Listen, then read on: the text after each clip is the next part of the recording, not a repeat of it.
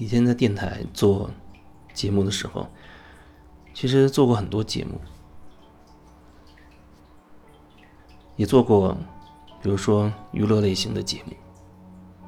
那对人的要求就是，你的所谓反应要快，随地应变的能力要很强。因为在那个过程当中，特别是你有一个搭档的时候，两个人。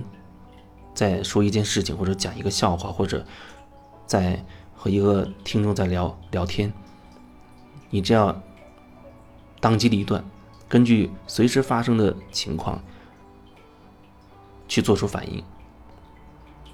而是你是在做一个节目，还要具备所谓的可听性啊，让所谓听众会喜欢你你的节目，你又想表现出说啊，我很能抖包袱。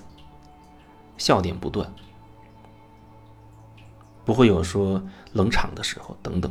那是所谓做节目的过程当中，看起来那也是没有稿子的，也是属于所谓的临场发挥的、急中生智的、随机应变的。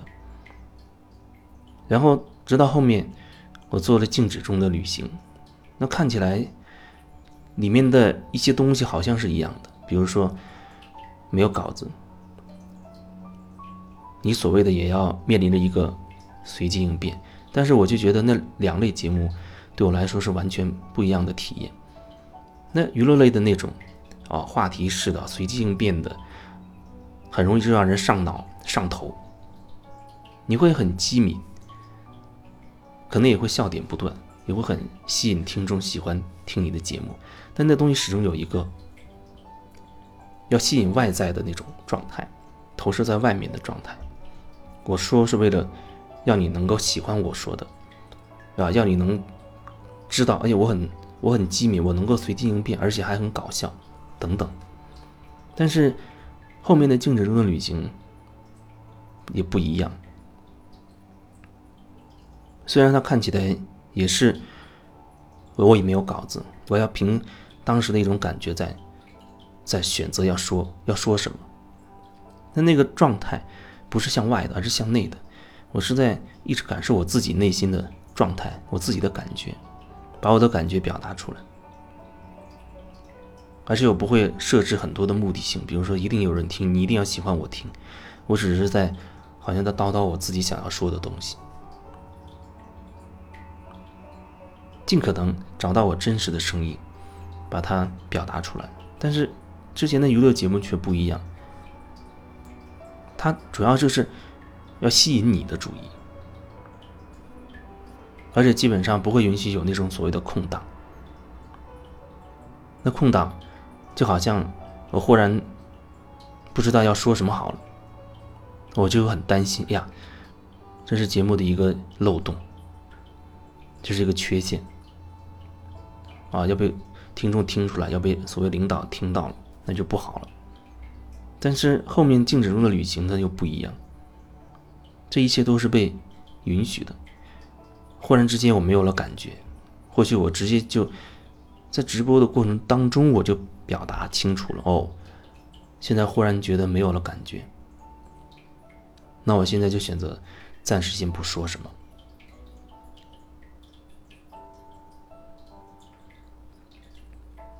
因为你没有那么强的一个一个目的性。焦点，所有的焦点就只有一个，回到我自己的内心，去找到那种感觉，想要说什么啊？找到那样的一个那些词语、那些话，然后把它表达出来，是向内的过程。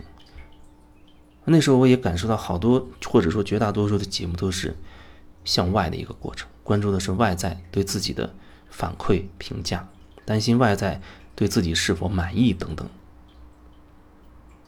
所以在后面。做那个心灵的节目《静止中的旅行》，我觉得最明显的一个，对于那些听节目的人来说，最明显的一个一个东西，我感觉到的就是，要么那个人可能特别喜欢你的这个节目，因为他很真实，会真的深入内心打动他，甚至让他觉得很很有感触、很感慨，或者是很感动；要么可能。他无动于衷，他不知道这到底讲的是什么东西，听到这个台，立马就换台了。所以那时候，即使看起来是陌生人，通过电波他听了那个节目，但是他在节目之外或者节目之中的一些他说的一些东西，我都觉得那是很真实的，甚至他觉得那些生活当中的一些自己的想法、自己的感受，几乎都没有对其他人讲过，但是他却愿意对我来表达。这样的反馈对我来说也是一种激励，也会让我觉得很感动。所以，我后面越来越觉得，所谓的人际关系当中怎么相处或者怎么表达，啊，怎么演讲、怎么说话，只有一个，你关注你自己，就看你自己此时此刻究竟有没有想说的。此时此刻你想说什么？我尽可能把我这个当下想要表达的表达清晰了，对我来说就完成了。而在很多年前，比如我也会上台，上初中的时候就会去参加一些演讲比赛，那个状态、那个过程，它还是一个向外的一个过程。啊，你会很在意观众的表现，你要背背的滚瓜烂熟你的稿子，然后要上台尽可能脱稿，有的时候甚至你会一边在说一边在回忆那个台词、那个稿子到底是怎么写的，那会有很大的一个压力，因为你会担心很多很多的因素。可是对我来说，现在这些都不存在所谓的压力，因为它变得简单了，简单到你只要看你自己。你只要时刻的关注你自己就好了。有人可能会担心，那这样聊天还有效果吗？那对你来说，你聊天需要达到什么效果？对我来说，至少是真实的、真心的，这就已经足够了。至于所谓的你嘴里的那个效果，那也是自然而然发生的事情。这就像，好像关于钱这个点一样，忽然想到的。你说钱不重要吗？对我来说，其实它依然也是很重要的一个东西。因为在系统里，你做很多事情都需要去钱。我也有很多想要做的事情，想要去很多地方。我也甚至想过，有没有可能打造一个属于我自己的一个场域、一个空间。这样可能经常会让一些请一些朋友过来到我这个空间，可能会体验到一些不一样的感受。这些。在目前看来，很多可能都需要有钱来协助完成。但是你说对我来说，钱是最重要的吗？我觉得那不是最重要的。最重要的始终就只有一个，就是做回自己。这听起来好像也很玄虚，但是对我来讲又是很实在的。因为做回自己，在你生活点点滴滴任何一刻，你任何的选择当中，都会涉及到你是要听从你的。自己内心的声音，你还是要听从所谓外界的，或者依靠某一个标准为你做选择。做回自己，这是我的方向。所谓的钱，对我来讲是顺带能赚到的钱，这是最好的一个结果。但不是说我就觉得钱不重要，更不是有的人对我的理解。